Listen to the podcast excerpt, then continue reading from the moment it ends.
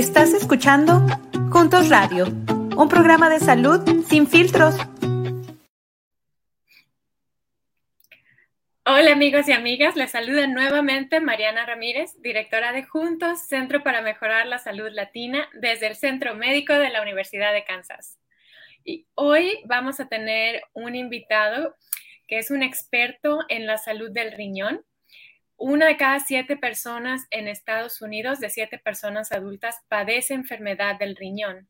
Si usted conoce a alguien que padezca esta enfermedad o usted la padece, este episodio es para usted. Vamos a tener aquí al experto contestándonos a preguntas sobre la enfermedad, sobre el órgano como tal, ¿Cómo, podemos darnos cuenta ah, cuando nuestro riñón puede estar fallando y también alternativas para, tratarnos e identificar la enfermedad a tiempo? Y antes de, presentarlo, eh, quiero mandar un, un, saludo y una felicitación muy especial a todos aquellos que están celebrando la independencia de su país. Mañana celebramos la independencia de México, pero apenas pasó la independencia de Brasil, de Portugal y vienen la de Honduras, Guatemala y muchos otros países.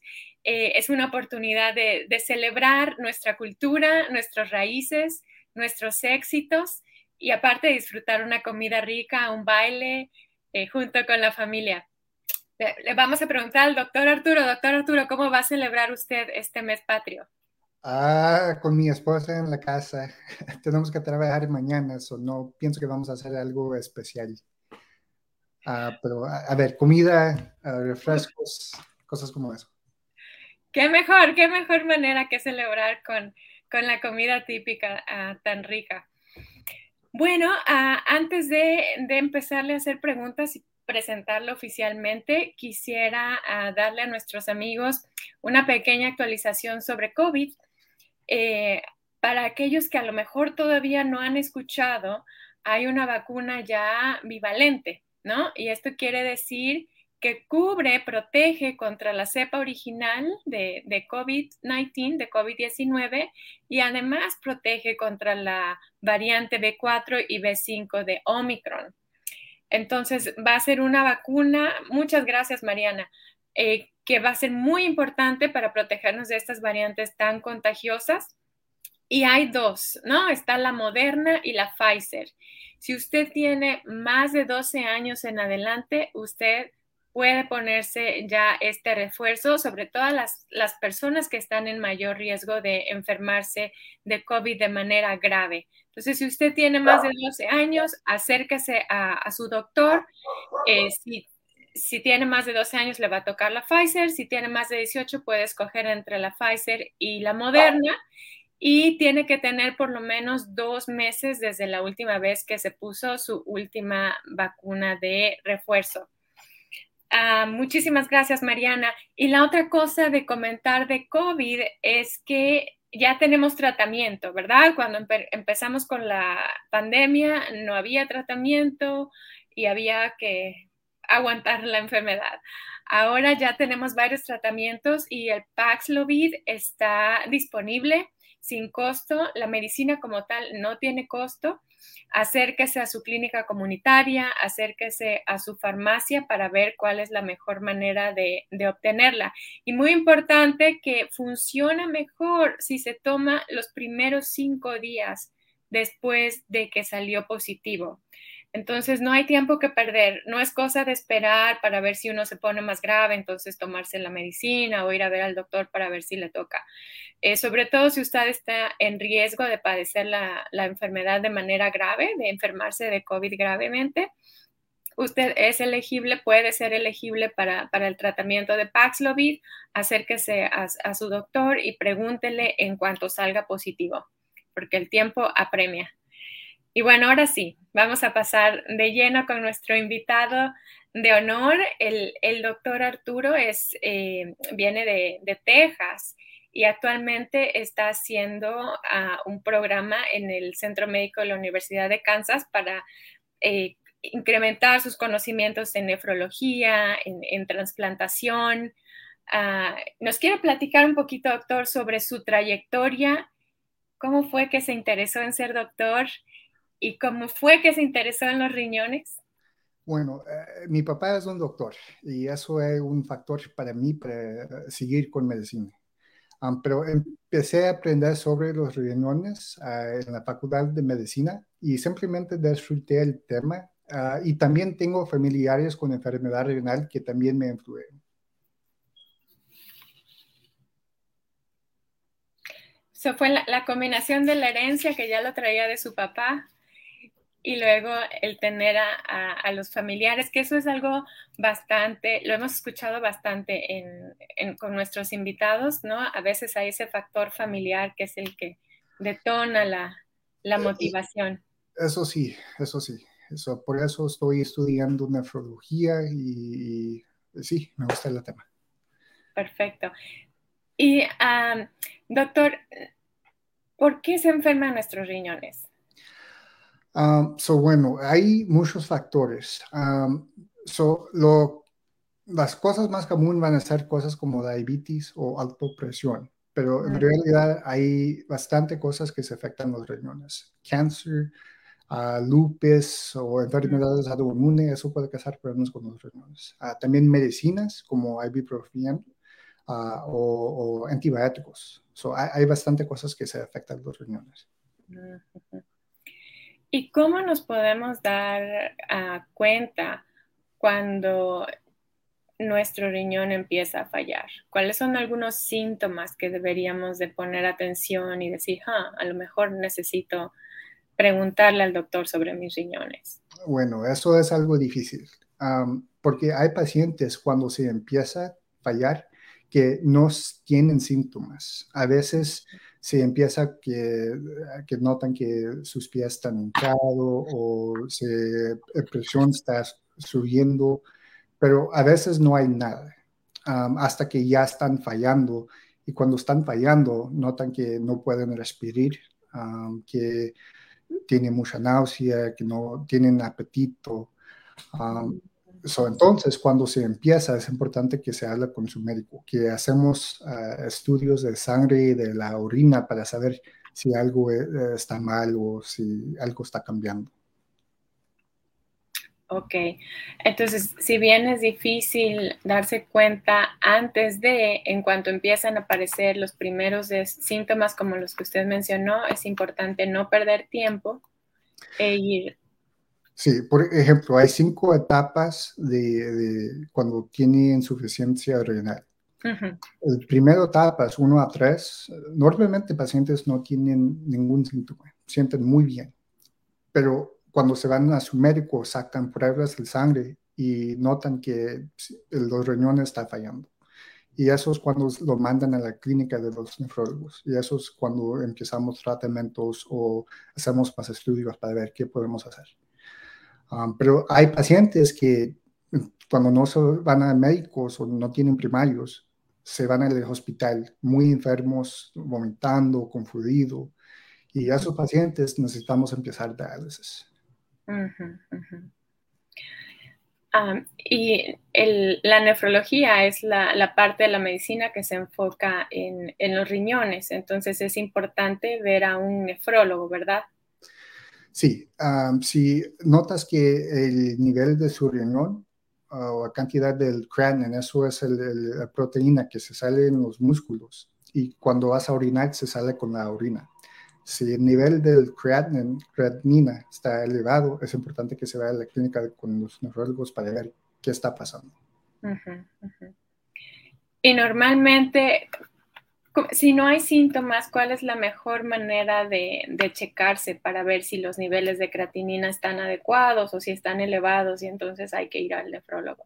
Bueno, a veces no hay, a veces no hay, pero ah, hay pacientes que, notan que la orina está oscuro o que hay muchas burbujas o, a veces mm. están un poco hinchados.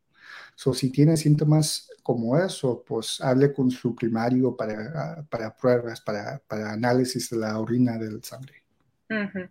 Entonces, el doctor de cabecera es el, el primer paso, ¿verdad? Si, si, nota cualquiera de estas cosas, espuma o más oscuro, hablar con el doctor de cabecera, hacer el laboratorio. Si la creatinina está elevada, entonces ya el siguiente paso es ver al nefrólogo.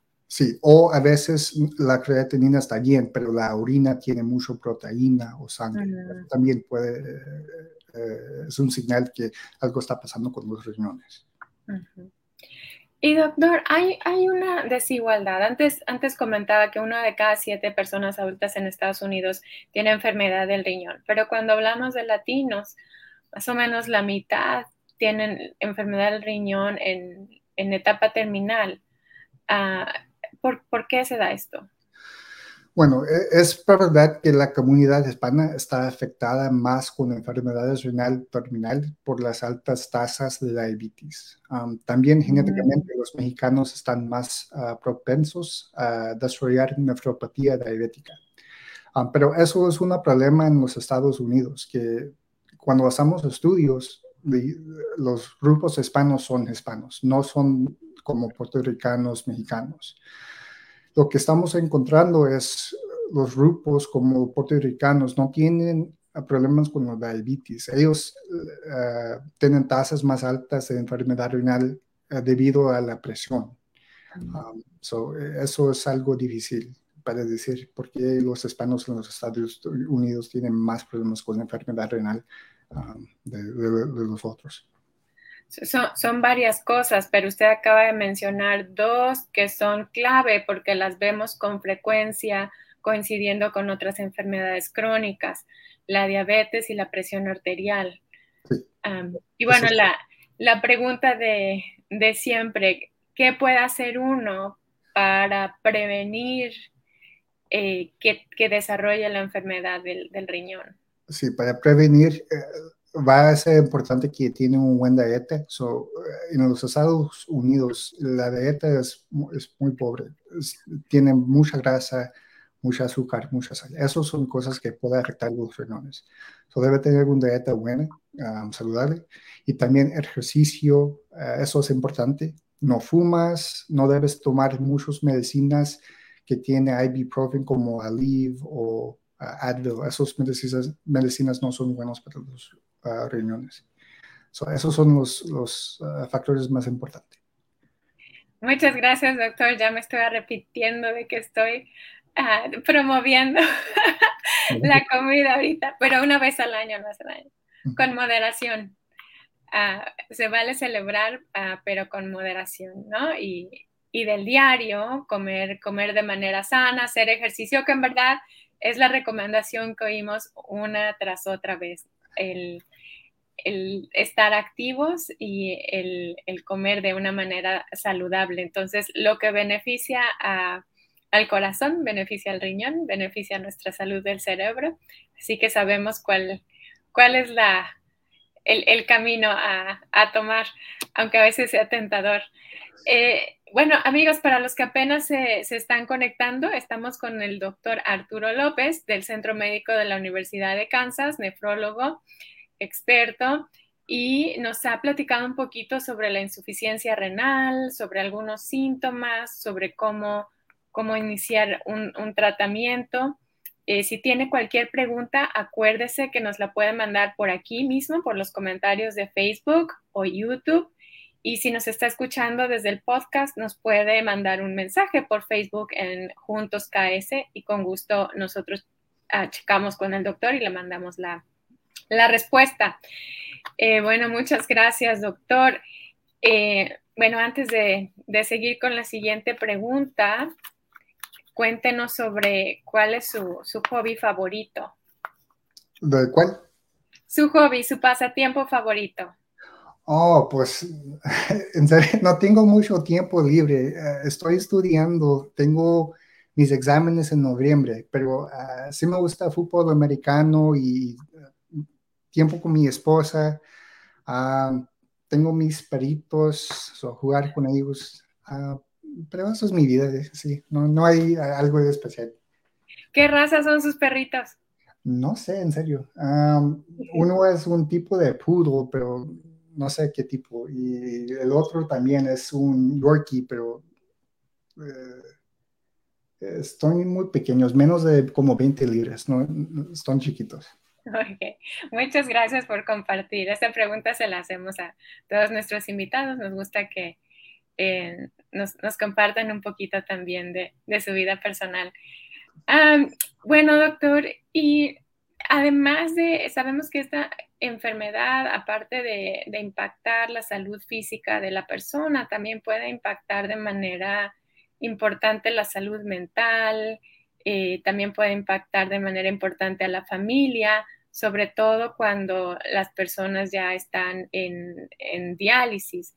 ¿Nos quiere platicar un, un, poco sobre los tratamientos y sobre el, el impacto que tiene esta enfermedad en las personas?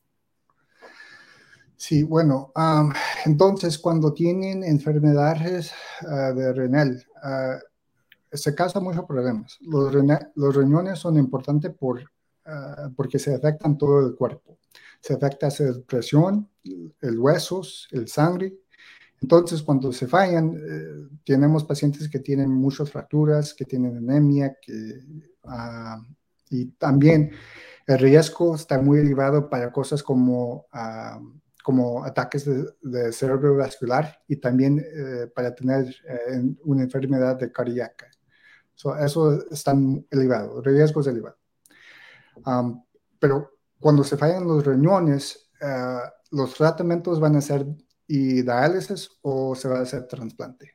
Uh, lo que diálisis es, es cuando limpiamos su sangre usando una máquina. Um, y normalmente con diálisis los pacientes lo hacen tres veces por semana, tres o cuatro horas cada día. y eso es un tratamiento que, eh, bueno, es muy eficiente, pero también se causa problemas con el cuerpo también. Sabemos que con tiempo se puede afectar las venas y las arterias. A veces se, se hacen daño para eso. también diálisis se causa que el riesgo para enfermedades cardíacas está también elevado. Um, pero eso es diálisis todo, tiene sus ventajas, pero también sus, sus consecuencias, ¿verdad? Ah, entonces, doctor, cuando una persona tiene diálisis, esta máquina que usted nos platica está haciendo básicamente la función del riñón, ¿verdad?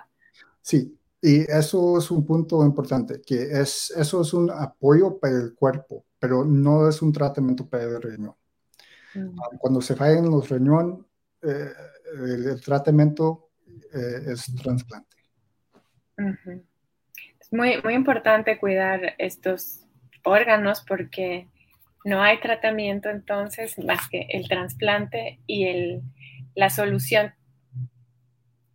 temporal es la diálisis que hace la máquina, hace la función del riñón de filtrar, ah, pero no, no es que el riñón se va a componer con la diálisis. Sí, eso sí y eso también es importante para saber que el diálisis es, una máquina, no hace toda la función del riñón. Los riñones se funcionan 24 horas cada día, pero diálisis es 3 o 4 horas cuando se vas para diálisis. El diálisis también no se ayuda con el sangre, no se ayuda con los huesos. Y por eso también trasplante es mejor. Un nuevo riñón es mejor de diálisis. Claro.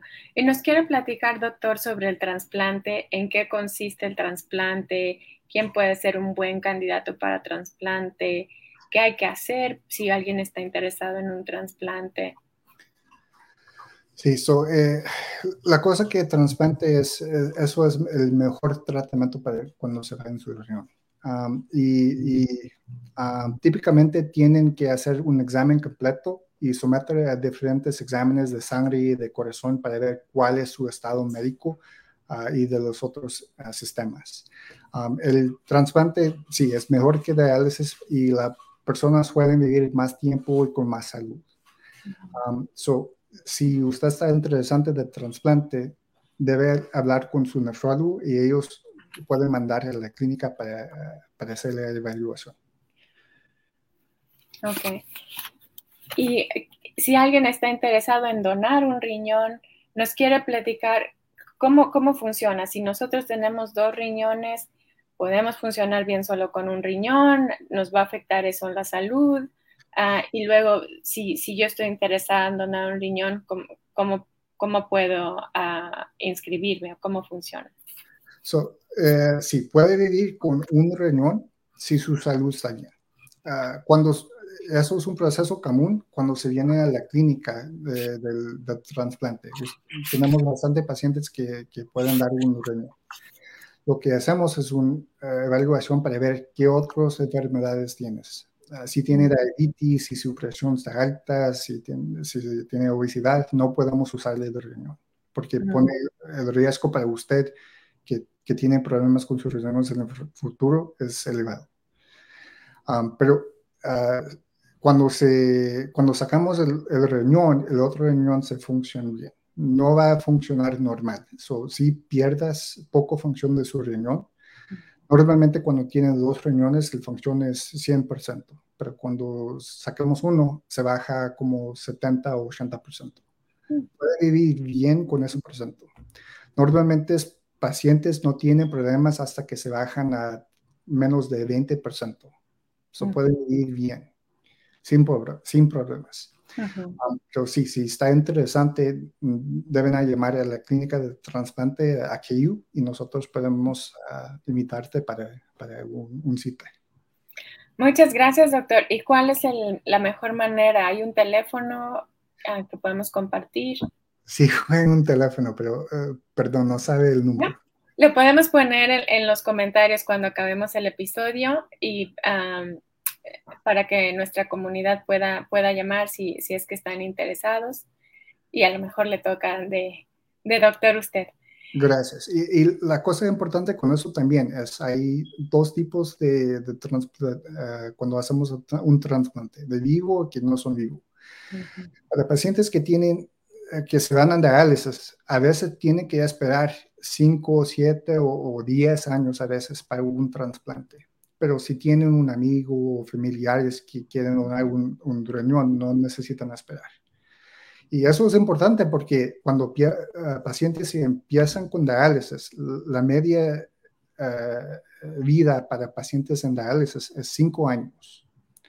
So, entonces, si necesitan esperar por cinco o seis años, uh, hay un riesgo que se van a morir antes del trasplante. so, por eso es importante que hacemos el trasplante rápido. Entonces, tener un donador vivo definitivamente puede expeditar el proceso. Sí. Y hay algún, como algún, ya nos dijo, ¿no? Que el donador tiene que estar sano. Aparte de eso, es normalmente es un familiar o hay algo que la persona deba de tener en cuenta cuando piensa en un donador vivo.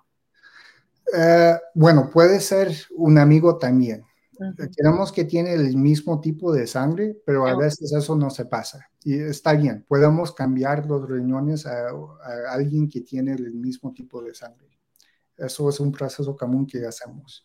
Entonces, si, si su amigo se viene y no tiene el mismo sangre, pero quiere donarle el riñón, podemos cambiarlo con un otro riñón que tenemos en el hospital o con un otro paciente. Ok, ok. Ok.